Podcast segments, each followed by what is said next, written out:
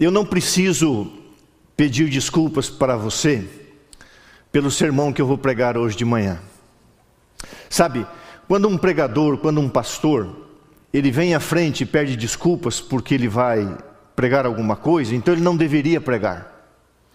A menos que ele não pregue a palavra de Deus, a menos que ele não pregue a verdade. Hoje eu vou pregar um sermão que tem me preocupado muito como pastor, como líder espiritual, que é o pecado especial de Satanás no tempo do fim. É, se você ler alguns capítulos, onde está um subtítulo ali, não precisa abrir, em São Mateus 23, várias advertências de Jesus. E se você ler aqueles, aqueles versículos ali, você vai encontrar um discurso muito duro de Jesus para com os hipócritas, os fariseus da época. Aqueles que falavam, mas não viviam, mandavam as pessoas fazer o que não faziam. Jesus foi muito duro com eles. Jesus os advertiu. E muitos deles ressuscitarão para ver Jesus voltar. E eles foram avisados. Uma das responsabilidades que recai sobre o pastor é dar o alimento a seu tempo, como eu preguei há 15 dias atrás. Falar a verdade presente. Então, eu não preciso pedir desculpas para você, porque pode parecer aos seus olhos que esse sermão é um pouco é, duro, porque é um sermão de advertência, mas é uma verdade que está acontecendo diante dos nossos olhos e que, infelizmente, tem afetado muito a vida espiritual da igreja. E você não precisa ir muito longe para ver isso. Eu tenho meu Facebook por causa das coisas da igreja, meu Instagram, se você olhar, é coisas da igreja. Muita, alguma coisa pessoal ali, muito pouca coisa pessoal, mas voltada para o lado espiritual. Mas às vezes, irmãos, é, é, eu fico olhando né? Porque veja ali o, o, as pessoas me pedindo para ter amizade, para entrar em contato, e às vezes você percebe membros da igreja. Eu estou falando membros da igreja de uma forma geral, ok? Mas também membros da, da nossa igreja. E eu fico preocupado. Eu fico pensando o que se passa na cabeça dessa pessoa. O que, que ela deseja mostrar? O que, que ela quer revelar?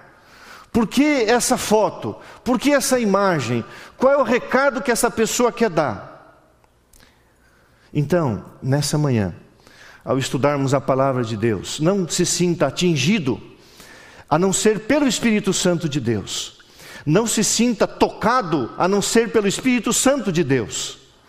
Não se sinta incomodado, a não ser se for pelo Espírito Santo de Deus. Porque, irmãos, um dia Deus vai é, cobrar de mim, de, de outros pastores, você pregou a verdade que deveria ser pregada no tempo em que os problemas aconteceram. Existem vários tipos de sermões. Um dos sermões mais gostosos de pregar, mais difícil de fazer, é um sermão expositivo. Existe um, o sermão temático, que é um sermão mais simples de fazer. Existe a homilia, que é apenas uma leitura com comentários. E existem as narrativas, as histórias, sermões proféticos, vários tipos de sermões. Esse sermão é uma narrativa bíblica, e essa narrativa tem tudo a ver com o momento que nós estamos vivendo. Essa narrativa, esse dia narrado na Bíblia, aconteceu há 3.500 anos atrás, e ele se tornou um modelo. Eu gosto muito dessa palavra, porque o modelo bíblico ele sempre se repete. Especialmente quando Deus quer ensinar uma coisa, é repetição e ampliação. E quando um profeta, quando um escritor, posterior ao evento, fala sobre aquilo, especialmente no tempo dele e no tempo atual, você tem que prestar atenção. Então, o primeiro texto que eu quero ler com os irmãos é Romanos 15, verso 4, nessa introdução, para que a gente entenda o contexto daquilo que nós vamos estudar. Romanos 15, o verso 4. Pegue a palavra de Deus, agora nós vamos manusear a palavra do Senhor. Enquanto você manuseia, não esqueça hoje, 16 e 45, Arautos do Rei, a vigília. Jesus, vai ser uma bênção do céu. Os oradores da Casa Publicadora, os oradores da Novo Tempo, e nós teremos o batismo do José Mário, da Viviane, o médico e uma enfermeira, hoje às 10 da noite. Será um momento glorioso. 15 para as 5 até as 10. Nós vamos encurtar uma hora tempo mais cedo para que não seja muito cansativo. Romanos 15, o verso 4 diz assim: Pois tudo, tudo quanto outrora, antigamente foi escrito, foi escrito com propósito, foi escrito para o nosso ensino, para a nossa educação, para a nossa formação espiritual, a fim de que, pela paciência, perseverança e pela consolação das Escrituras, tenhamos esperança. Então, querido irmão, querido amigo, apesar de você achar que talvez seja um sermão assim forte, duro, mas é carregado de esperança e você vai entender no final. Porque toda mensagem profética, toda mensagem tem que terminar com esperança. O outro texto, 1 Coríntios capítulo 10. Irmãos, o que eu vou pregar é uma orientação do apóstolo Paulo em Coríntios 10. 1 Coríntios 10, verso 7 em diante. Leia comigo ali.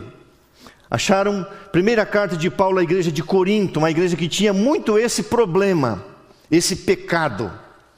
Pecado especial de Satanás no tempo do fim. Diz assim, 1 Coríntios 10, verso 7: Não vos façais, pois, idólatras, como alguns deles, porquanto está escrito: O povo assentou-se para comer e beber, e levantou-se para divertir-se. Paulo está fazendo referência ao texto que nós vamos estudar.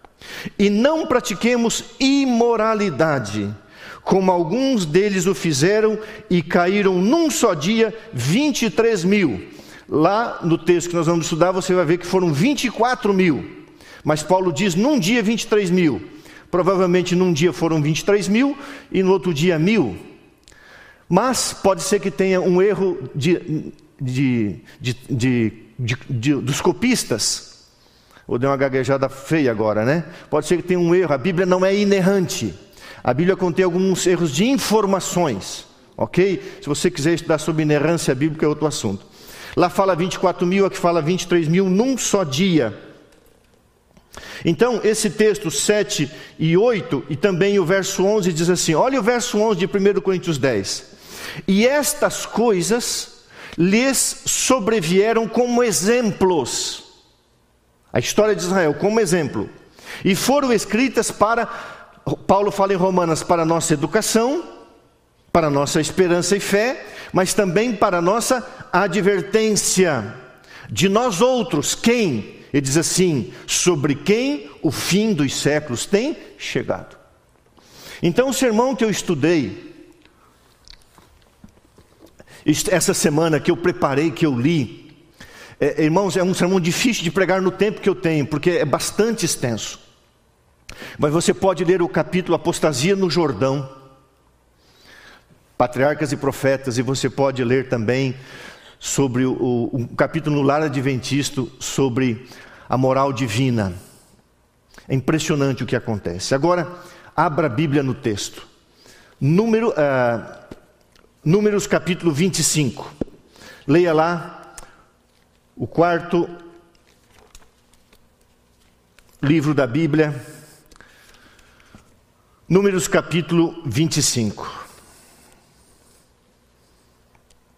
Ok? Antes de Deuteronômio, Números 25. Acharam lá? Nós vamos ler 18 versículos. Tá? 18 versículos. Não tenha pressa. Agora presta atenção nas ênfases que eu vou dar. Tá bom? Números capítulo 25, do verso 1 até o verso 18. É uma narrativa bíblica. Lembra do texto? O pecado especial de Satanás nesses dias. Isso aqui, irmãos, que está escrito, foi escrito para nos educar espiritualmente, para nos santificar, para advertência nossa, que vivemos no tempo do fim, para não repetirmos a história que Israel repetiu. E muitos estão repetindo estão cegos, inconscientes, como o peixe é inconsciente dentro da água.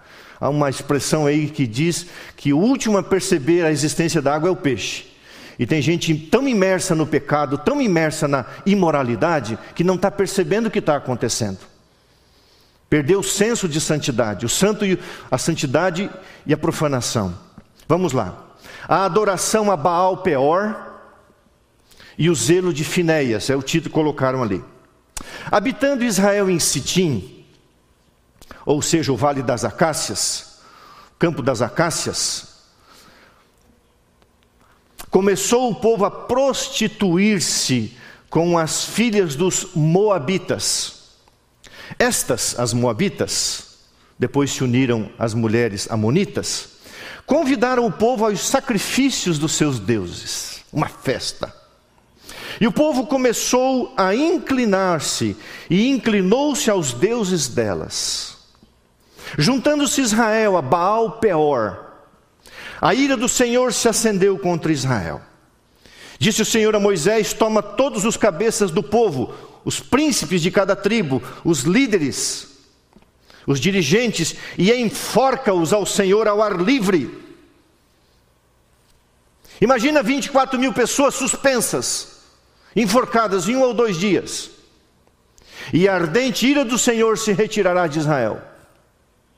Então Moisés disse aos juízes, aos magistrados: Cada um mate os homens da sua tribo que se juntaram a Baal Peor.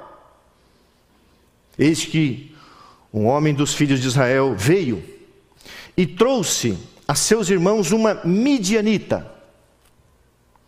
Perante os olhos de Moisés e perante toda a congregação dos filhos de Israel, enquanto eles choravam diante da tenda do encontro, da tenda da congregação, do, da, do tabernáculo de Moisés, o terrestre, o móvel.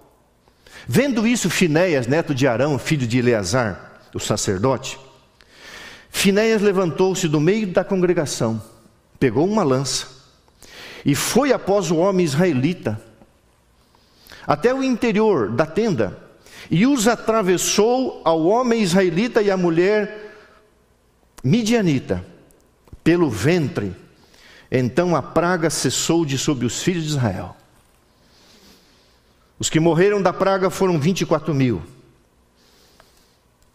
Então disse o Senhor a Moisés: Finéias, filho de Eleazar, filho de Arão, o sacerdote, desviou a minha ira de sobre os filhos de Israel, pois estava animado com o meu zelo entre eles de maneira que no meu zelo não consumi os filhos de Israel. Portanto, dize: Eis que lhe dou a minha aliança de paz, ele e a sua descendência depois dele terão a aliança do sacerdócio perpétuo, porquanto teve zelo pelo seu Deus e fez expiação pelos filhos de Israel.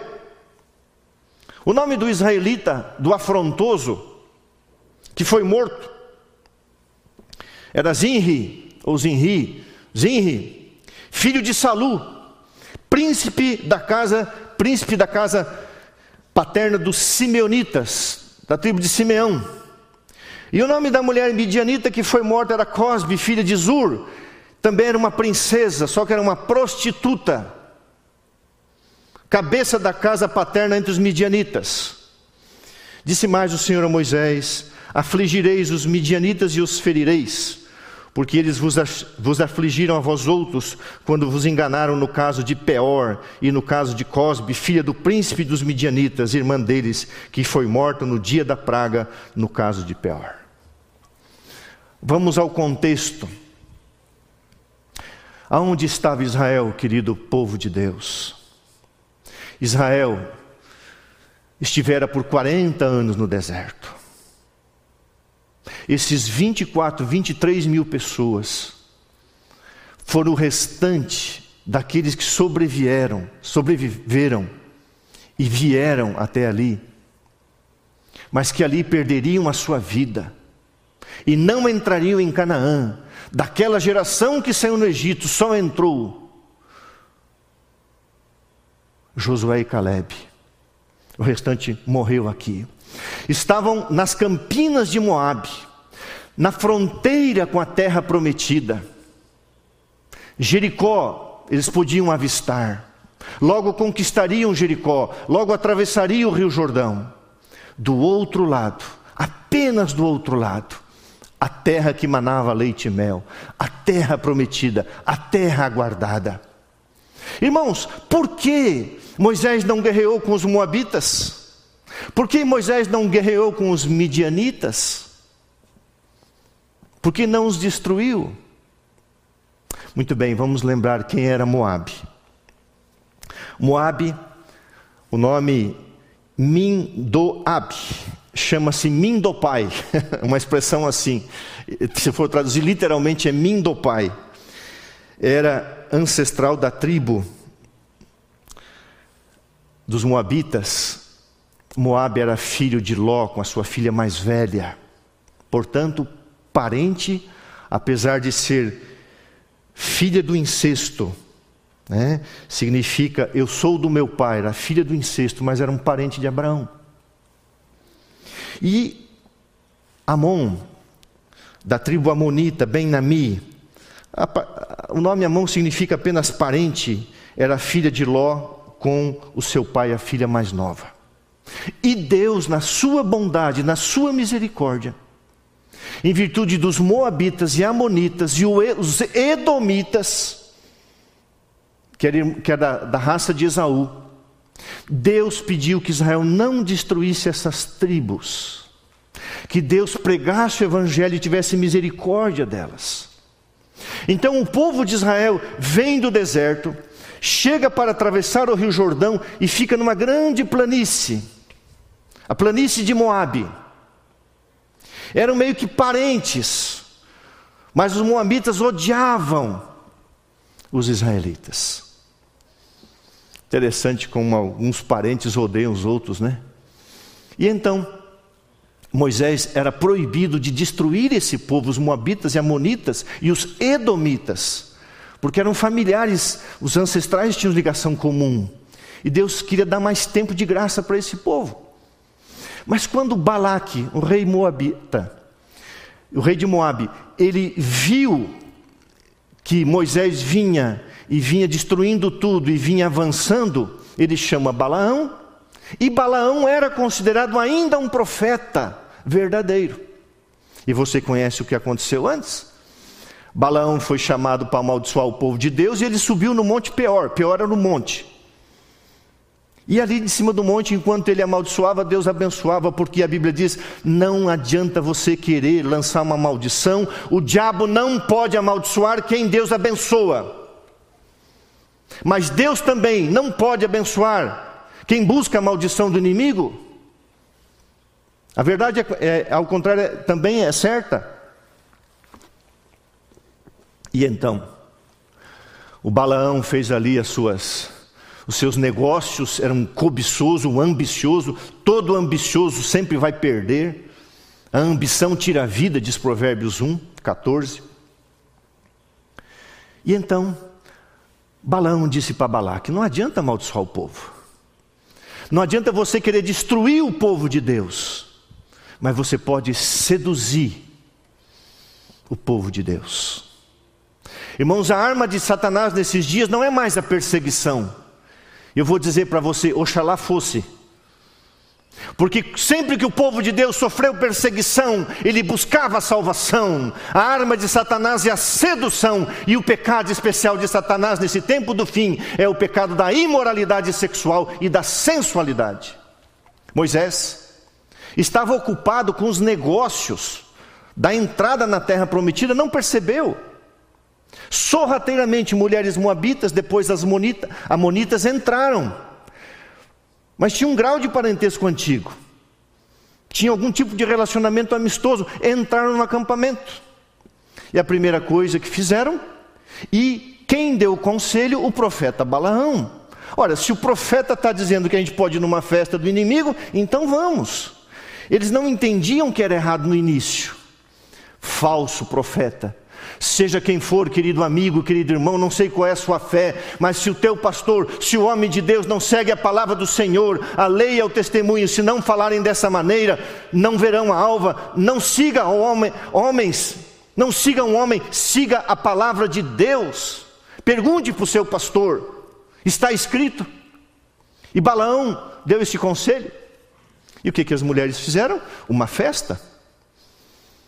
A Irmãos, a, a, o princípio da degradação moral é a intemperança. A intemperança é a base de toda degradação moral. A intemperança é a base de toda depravação moral. Vinho, muito vinho, muita comida. O povo levantou-se para comer e beber. E ali, o Deus, o Deus dos moabitas, o Deus principal era Quemos. Baal levava vários nomes. Baal significa senhor, dono, possuidor ou marido.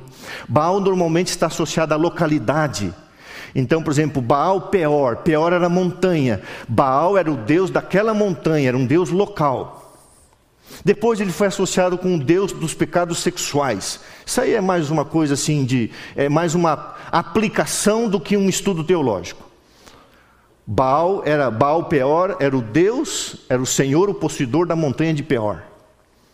E ali o povo bebeu, o povo foi intemperante, e a Bíblia diz que o povo começou a prostituir-se ter relações sexuais com as mulheres moabitas e depois amonitas. E quando Deus percebeu, Deus mandou uma pestilência para acabar com o pecado e pecador. Deus mandou uma peste no arraial e quando Moisés percebeu aquilo, Moisés e o povo de Deus foram, veja, nós estamos falando de uma congregação mais ou menos 2 milhões de pessoas. Mas o povo foi chorar e clamar, porque estava dizimando, tirando a vida de milhares de pessoas. A peste estava graçando entre o povo. E o povo se reuniu na porta do templo. E Moisés e os líderes chorando entre o alpendre e o altar. E aí um camarada, com a mente entorpecida pelo vinho, e não venha me defender o vinho na Bíblia, por favor. Não venha dizer que Jesus bebeu vinho, Jesus não emprestaria o seu corpo, os seus lábios para colocar uma taça intoxicante de vinho.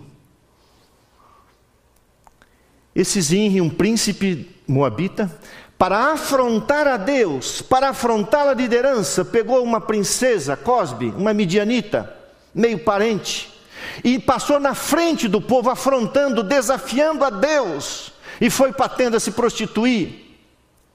O Finéias, filho de Eleazar, o sumo sacerdote, neto de Arão, pegou uma lança e atravessou os dois na hora da cópula. E Deus viu o zelo que ele teve para com as coisas sagradas, enquanto o povo chorava, enquanto o povo clamava os seus mortos.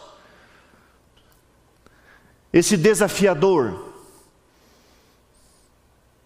embrutecido, continuava na prostituição então Deus olha para Finés e diz: ele fez um ato de expiação, ele pagou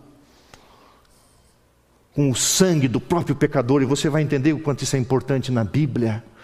E então a praga cessou e naquele dia, num só dia, diz Paulo, 23 mil, e a Bíblia diz aqui 24 mil pessoas.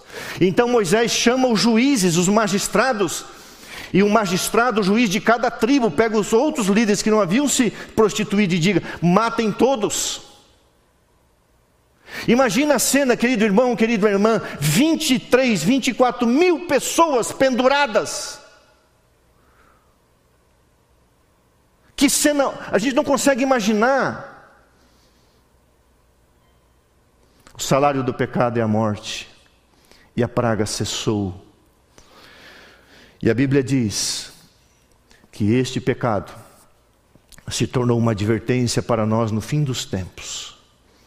Eu quero falar aqui com muita preocupação sobre esse pecado, o pecado da sensualidade. Eu não entendo o que, que uma irmã da igreja, o que uma, uma jovem, às vezes uma pessoa de idade, quando eu digo idade, mais ou menos da minha idade, cinquenta e poucos anos. Eu não sei o que essa pessoa quer ao tirar fotos sensuais, com poucas roupas, e publicar nas mídias. O que, que, que recado essa pessoa quer dar? O que, que ela quer dizer com isso? A sensualidade. Eu não vou usar termos aqui, porque eu sei que tem crianças assistindo. Mas, irmãos, a sensualidade, a licenciosidade, sabe, na forma de vestir, na forma de se comportar.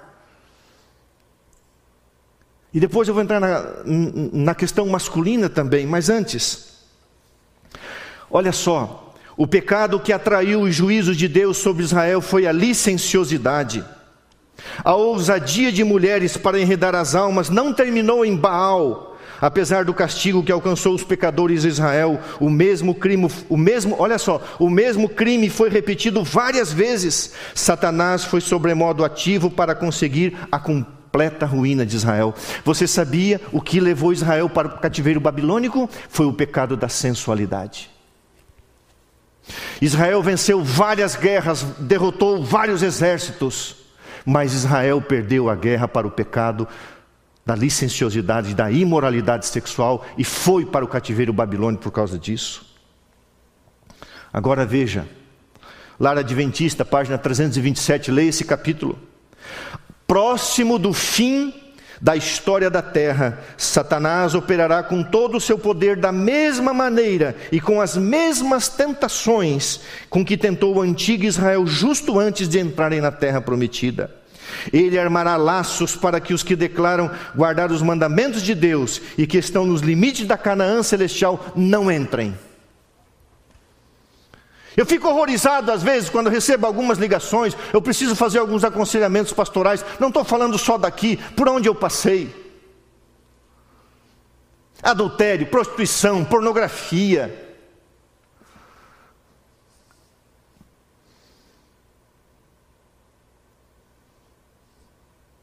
Jovens que se relacionam antes do casamento, sexualmente falando.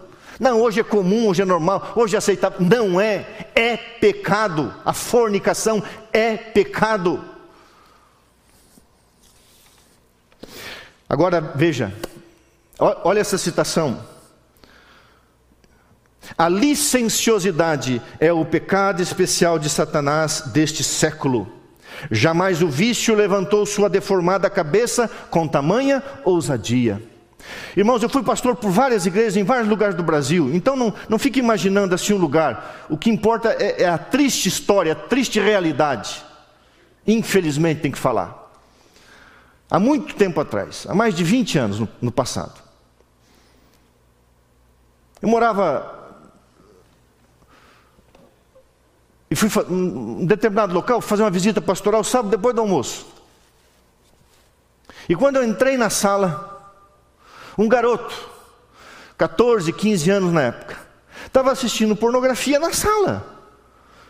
E eu fui cumprimentá-lo. O pastor tem que ser educado, gentil, tem que ser. É, como fala? Simpático. E ele estava assim num canto da sala assistindo pornografia. E os pais percebiam aquilo. E eu fui cumprimentar o jovem. E quando eu cheguei, meus olhos foram para a tela.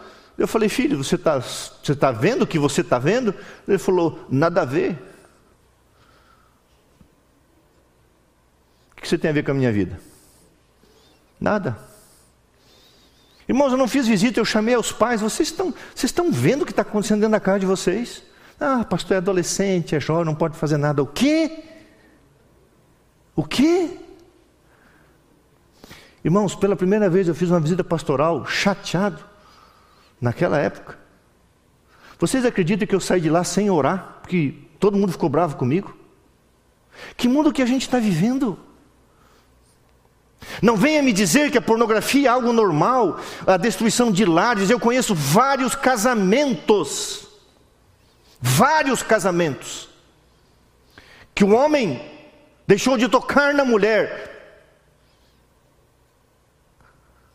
para fazer o que não deve diante da pornografia, de telas pornográficas. Há muito tempo também, em outro lugar que você não, não interessa saber, uma garota me procura, uma jovem, bonita, saudável, bem empregada, casada há quatro anos, queria um conselho, uma jovem de Deus, pastor, eu, eu, eu preciso me divorciar. Falei, mas seu marido te adulterou? Não, eu sou virgem. Eu casei virgem, sou casado há quatro anos e estou virgem. Por quê? Porque ele, ele prefere o ato solitário, ver pornografia, do que a mim. Ele não, não me toca, ele diz que não, tem nojo, que não é daquele jeito. Um rapaz se diz cristão, se dizia cristão. Eu não preciso pedir perdão para você para falar isso. Eu tenho que falar. Por mais que seja chato para mim, às vezes. Você vê que eu não tenho dificuldade de falar, mas às vezes, às vezes o pastor tem que tocar em certos assuntos, mas tem que falar.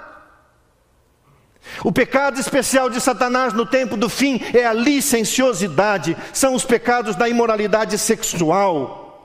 É meninas com, com pouca roupa.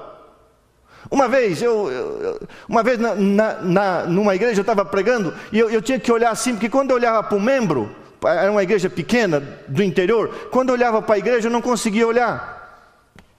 Porque a irmã, acho que tinha esquecido a roupa em casa. Aí eu, eu olhava para o rosto dos membros, eram dois bancos só, olhava para cá, e quando eu olhava para lá não podia olhar. Falei, essa irmã esqueceu a roupa em casa. Aí terminou o culto, eu chamei ela. Eu falei, irmã, você vem na igreja, filha, você pode botar roupa de igreja? Eu não piso mais aqui. A mãe falou: é melhor que ela esteja aqui seminua do que não, que fique em casa. Eu falei, irmã, desculpa, é melhor ela ficar seminua em casa. É, é, ah, pastor, o senhor foi muito duro. Cadê o tempo que você tinha roupa do sábado? Cadê o tempo que você tinha o teu sapato? Eu tenho meu sapato do sábado. Eu tenho meus ternos que só uso sábado. Eu, tenho na, eu venho na casa de Deus. E ali no Vale das Acácias, em Bet-Peor, Baal Peor e Bet, Bet Peor é o local, Baal Peor, o senhor daquela localidade. Apenas o Rio Jordão se achava entre eles e a terra prometida, irmão querido, irmã querida. Nós vivemos num tempo chamado breve, estamos na fronteira da terra prometida. Só falta atravessar Canaã e nós vamos embora para o céu. Não deixe Satanás tirar a eternidade da sua vida por causa de um pecado sexual. Quantos pastores, quantos amigos, infelizmente amigos, perderam o ministério por causa de adultério. Quantas esposas de pastores abandonaram os cônjuges, destruíram o ministério por causa de homens. Uma coisa constrangedora para um pastor, é constrangedor. Nenhum pastor em sã consciência gosta disso mas às vezes precisa, e a gente tem que ter muita ética, muito respeito. É quando um membro da igreja, seja homem ou mulher, vem conversar de assuntos de intimidade e fala situações, ou expõe situações, ou mostra situações que você diz assim: o que que essa pessoa imagina que é o céu? Você acha que vai, na glorificação, vai tirar assim? Eles o venceram pelo sangue do Cordeiro. Estamos no limiar da eternidade, pouco tempo nos resta aqui. Então, a Bíblia diz que primeiro houve uma prostituição espiritual, depois uma prostituição moral e depois literal. Irmãos queridos, é, é, é, o povo levantou-se para comer, festas, divertimentos. O Salmo 106, 28 diz assim: Comeram os sacrifícios dos ídolos mortos. Sabe o que acontece quando você comia um sacrifício de um ídolo morto? Você dizia: Eu pertenço a esse, a esse ídolo, eu sou dele, ele é o meu possuidor, ele é o meu senhor. E eu vou falar uma coisa para você aqui. Eu estou estudando, eu ia pregar sábado que vem, mas não, eu vou pregar um sermão sobre Jesus, senão Mas todo pecado sexual, você vai entender a hora que eu pregar esse sermão. Todo pecado sexual é uma forma de possessão demoníaca. Quem é o Senhor da sua vida? É Jesus ou é Satanás? O que você contempla, a cruz de Cristo ou a nudez? É uma possessão. E quando Israel estava comendo aqui o alimento sacrificado a Baal Peor, o monte o Monte Peor, o, o Deus daquela localidade, dizendo: Ele é o nosso Senhor. Não é Jesus que nos tirou lá do Egito, não é Jesus que abriu o Mar Vermelho, não é Jesus que Deus deu um maná. E sabe, se você estudar, É impressionante, irmãos, desde que Israel entrou em Canaã, Israel teve problemas com a imoralidade sexual, até irem para o cativeiro egípcio. Destruiu uma nação. Salmo 106, 28 diz: Comeram os sacrifícios dos ídolos mortos. Agora veja o que está escrito é, no comentário bíblico adventista: Ao comer da comida de sacrifícios e ao se inclinar perante o Deus pagão, proclamaram ser, serem seus seguidores, ou seja, Ele é o Senhor da nossa vida. Comunhão com Baal. Com quem você tem comunhão? Com a Bíblia, com o Espírito de Profecia, com bons livros, com quem você tem comunhão? Quando você está em contato com a imoralidade virtual, esses prostíbulos virtuais, você está tendo comunhão com o próprio demônio. Não se iluda, irmão. Ah, nada a ver. Tem tudo a ver, sim. Depois da prostituição espiritual, houve a prostituição moral. As normas divinas sumiram. E veio então a libertinagem. E Deus pegou o restante que tinha passado esses 40 anos, parece que seriam Josués e Calebes. Mas só sobrou os dois, 24 mil. E sabem quem eram a maioria? Príncipes, líderes de cada tribo. Acima deles, os magistrados, os juízes de cada tribo. 24 mil corpos pendurados. Não sei se caberia aqui nas alamedas do colégio enforcamento público. Agora deixa eu falar uma coisa para você. O tempo avançou, eu não vou, eu não vou pedir para você abrir, apenas preste atenção na leitura. Hebreus 10, 26 diz assim: Porque se vivermos deliberadamente em pecado, depois de termos recebido pleno conhecimento da verdade, já não nos resta sacrifício pelos pecados. Presta atenção, vou ler de novo. Porque se vivermos deliberadamente em pecado, depois de termos recebido pleno conhecimento da verdade, já não nos resta sacrifício pelo pecado. Calma, eu vou te explicar isso. Hebreus 10, 26. Olha a explicação que eu vou dar, depois eu vou acrescentar.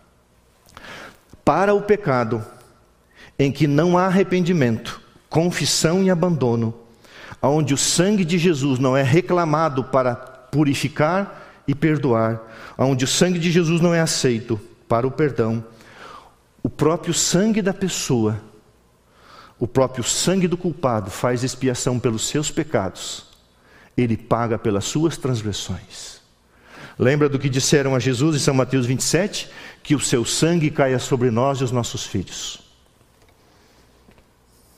Irmãos, se o sangue de Jesus não fizer expiação pelo seu pecado, o seu próprio sangue te destruirá. O seu sangue, ou entra o sangue de Jesus na sua vida para te salvar, ou o teu sangue vai te destruir e matar. Hebreus, Hebreus 10, 26 é a mesma coisa que o pecado imperdoável. Ou seja, a pessoa não quer se arrepender, ela não quer o perdão, ela não quer mudar, ela quer viver assim. Então não tem perdão, porque ela não quer. O pecado imperdoável é que a pessoa não quer perdão. Não há expiação, porque a pessoa não quer o sangue de Jesus. E quem é o sangue que faz a, a expiação? A expiação para a morte, que eu digo aqui? É o próprio sangue da pessoa, ou seja, a sua vida vai pagar pelos seus pecados. Ao invés de aceitar o pagamento, quando Jesus disse está consumado, está pago, ou Jesus paga e apaga os seus pecados, ou você pagará pelos seus pecados com a morte. Ou o sangue de Jesus te liberta, ou o teu sangue te destrói. Não precisa ler também. Eu vou avançar um pouco mais rápido. 1 Samuel 2,25. Eu gosto desse texto aqui. Esse, esse texto aqui é muito forte. Lá diz assim, 1 Samuel 2,25: Pecando o homem contra o homem, Deus lhe servirá de juiz, de árbitro. Pecando o homem contra Deus, quem lhe servirá de juiz? Se você peca contra Deus e você não quer se arrepender, você não quer mudar, irmãos, quem pode interceder por você? Pecando o homem contra o homem, Deus lhe servirá de juiz. Pecando o homem contra Deus, quem? Quem vai interceder por ele? Vendo os dirigentes vendo que os dirigentes, agora falando lá de Israel, vendo o povo que os dirigentes eram tão severamente tratados, o povo de Israel teve uma intuição de sua profunda aversão ao pecado. Uma aversão de Deus ao pecado e do terror de Deus, o terror de sua ira contra os transgressores. Sabe por que, que o pecado é ofensivo a Deus? O pecado é ofensivo a Deus porque o pecado mata quem Ele ama. Deus odeia o pecado porque o pecado destrói quem Ele ama. Deus odeia o pecado porque o pecado Ele tira da sua presença aquele por quem Ele morreu. Deus odeia o pecado, irmãos. Deus tem uma ira contra o pecado. Sabe por quê? Porque Deus tem ciúme de nós. Ciúme, não ciúme carnal eu vou fazer uma ilustração bem, bem, só para você entender. Sabe quando um homem ama uma mulher, ou vice-versa, e a mulher arruma um outro homem, e aquele homem amava sua esposa, ou a esposa amava seu marido. E quando o cônjuge escolhe outra pessoa, normalmente o abandonado fica com ódio de quem roubou, o amado ou a amada. Com Deus é assim. Deus tem ira santa, ciúmes. Deus fica triste porque ele perde quem ele ama. Por isso que ele odeia o pecado e ama o pecador. O verso 6 e o verso 8 diz assim: que o príncipe Zinri, Simeonita e a Cosme, princesa midianita, uma meretriz, irmãos, deslavadamente, na cara dura, olharam para Moisés e falaram: tão preocupado, estava bêbado, estão preocupado contigo, Moisés? Estão preocupado quem está morrendo com peste, com pandemia, com volta de. Não estão preocupados com isso, eu quero é o meu prazer. E foram lá, na frente do povo. O Finéias foi tomado pelo Espírito Santo de Deus. E quando a Bíblia cravou os dois atravessando a espada numa vez só, você sabe em que posição eles estavam? Os homens podem olhar para uma linda mulher, uma influencer, uma youtuber, uma modelo, uma artista, mas se tem um caráter sensual, é apenas uma prostituta. Aos olhos de Deus. Enquanto que, pela graça de Jesus, uma prostituta se torna uma princesa. Para mim, não existe história mais linda na Bíblia do que a história de Maria Madalena. Ela era uma prostituta. Ela foi feita prostituta. Mas quando se encontrou com Jesus, ela se tornou uma princesa. Eu tenho para mim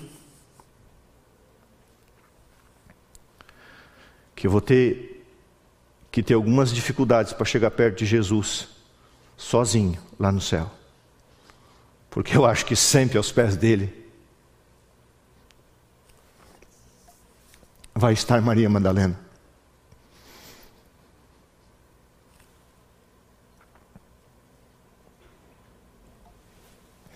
Uma princesa humana e carnal, que destrói a alma dos filhos de Deus, é uma prostituta. Mas uma prostituta, pela graça de Jesus, se torna uma princesa. Isso eu já vi várias vezes. Eu era pastor no passado e fui na casa de uma irmã muito simples. O cônjuge estava preso por tráfico de drogas, ela passava por muitas dificuldades. Eu era pastor novo naquele local, local eram várias igrejas. E aquela irmã era diaconisa, muito alegre, muito de Deus, muito pura, passava por dificuldades. E alguém da igreja pediu que eu fosse visitar. Eu fui visitar aquela querida irmã no morro. Uma casa simples. E eu vi muita roupa. Eu vi muita roupa naquela naquela casa. E eu não entendi assim porque eu via muita roupa boa e, muita miséria. e duas máquinas trabalhando ali. E aquela irmã era uma lavadeira. E eu falei, irmã, vim ver o que a senhora precisa, algumas coisas materiais. E ela contou a sua vida. E ela então me contou a história da graça de Jesus. Ela tinha sido uma meretriz, mas tinha se tornado uma princesa. Por alguns anos fui pastor naquela igreja. Aquela irmã era a primeira a chegar, sentava no primeiro banco.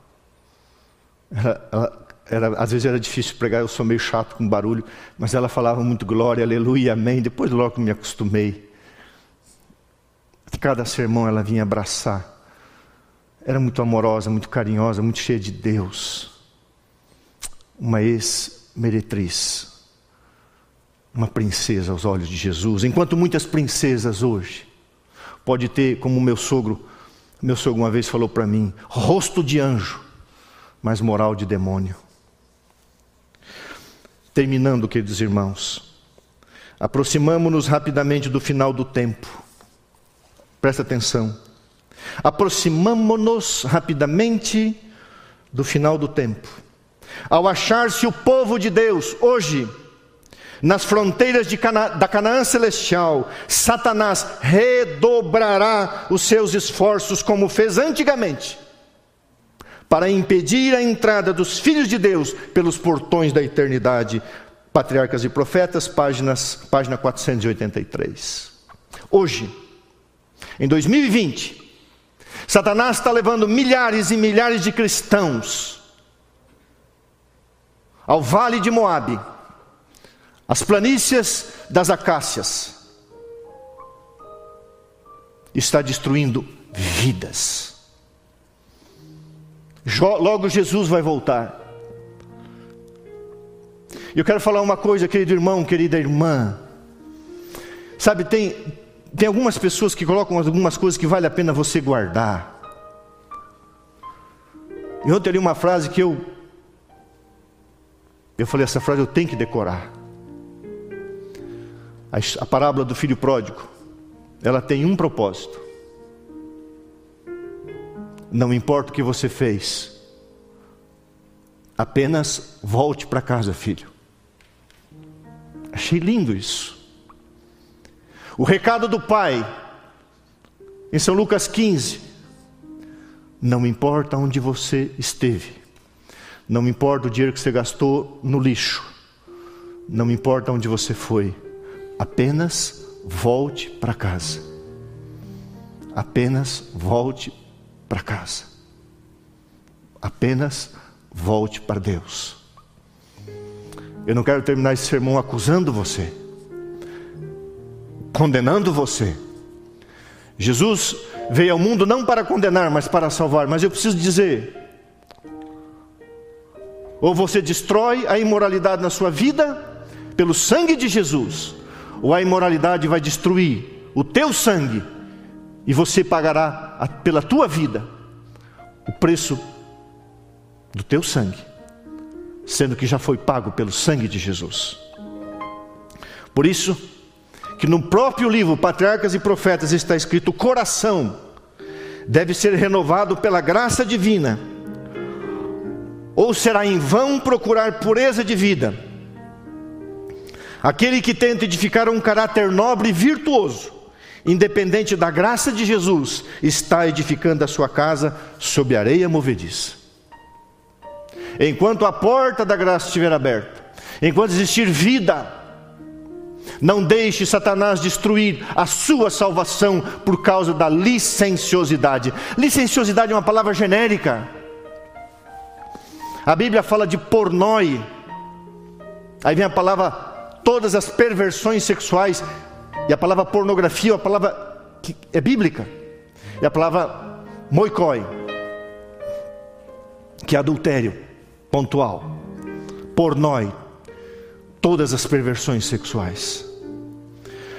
O pecado dos antediluvianos, o pecado de Sodoma, o pecado de Gomorra, a queda de Israel na fronteira da terra prometida Israel sendo levado ao cativeiro babilônico, o pecado de Sansão, o pecado de Davi, o pecado de Salomão foi a sensualidade.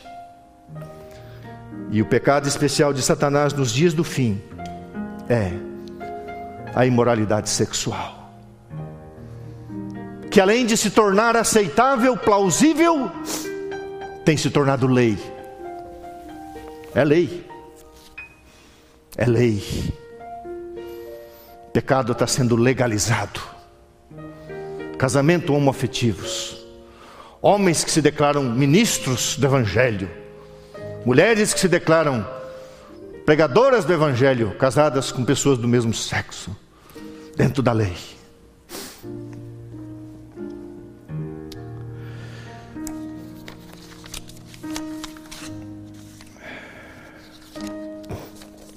Eu quero ler para você.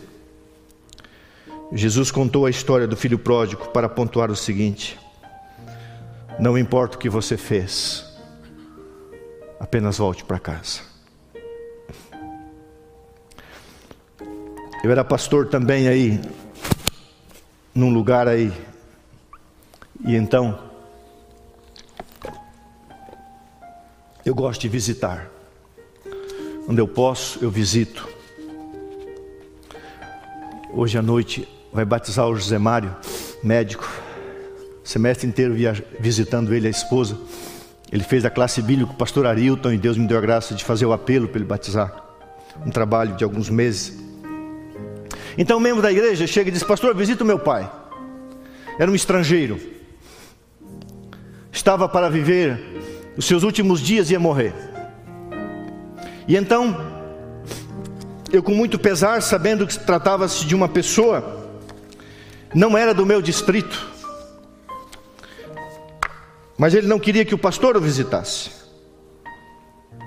Então me pediram para eu ir apenas para conversar pastoralmente com ele, porque ele, e de fato, alguns dias depois ele morreu.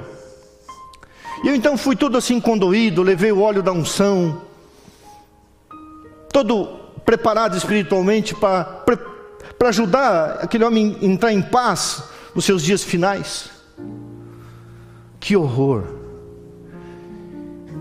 Encontrei um homem relativamente jovem, pouco mais de 70 anos, pouco mais de 60 anos, corpo destruído pela imoralidade. E quando eu sentei, e ele, porque ele foi me contando, Sabe o que aquele homem falou para mim? Pastor, a maior tristeza da minha vida ao morrer é saber que eu não tenho condições de continuar curtindo a vida com os prazeres tão gostosos que eu tinha, que eu tinha com as mulheres.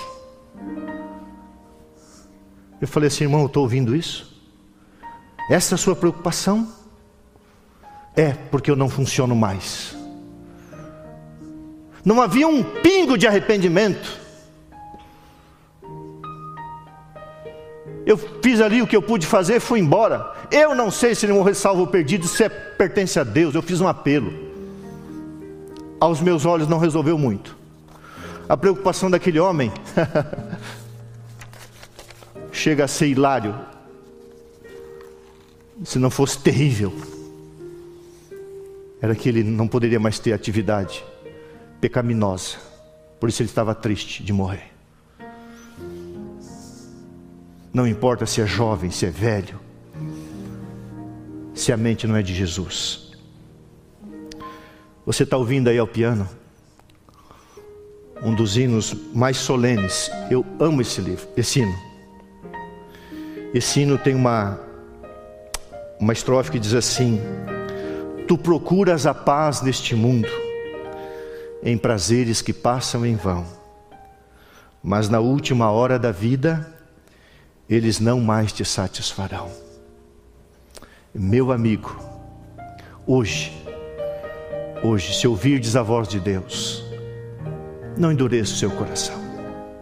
Se eu falo para algum jovem, para alguma moça, que se diz seguidor de Jesus e vive na prática da fornicação, se eu falo para algum irmão, alguma irmã, que tem problemas com a pornografia ou com algum tipo de licenciosidade, em nome de Jesus, não importa o que você fez, apenas volte para Deus. Meu amigo, hoje tu tens a escolha: vida ou morte, qual vais aceitar? Amanhã, é amanhã, domingo. Amanhã pode ser muito tarde. Hoje Cristo te quer libertar. Que o sangue de Jesus, que a graça de Jesus alcance o seu coração. Nós estamos vivendo a última hora da história desse mundo. Estamos na fronteira. Estamos em Bet Peor. Estamos para atravessar Canaã. Só um pouco mais estaremos do outro lado do rio, na Canaã celestial. E Satanás usará a sedução, a licenciosidade, se puder, na sua vida e na minha vida, para nos tirar da Canaã eterna. Não permita que isso aconteça. Que o Espírito Santo torne você uma princesa de Jesus, um príncipe de Jesus, purificado pelo sangue do Cordeiro, porque só o sangue de Jesus e a graça de Deus podem fazer em nosso coração o que aconteceu no coração de Maria Madalena. Que Deus te abençoe.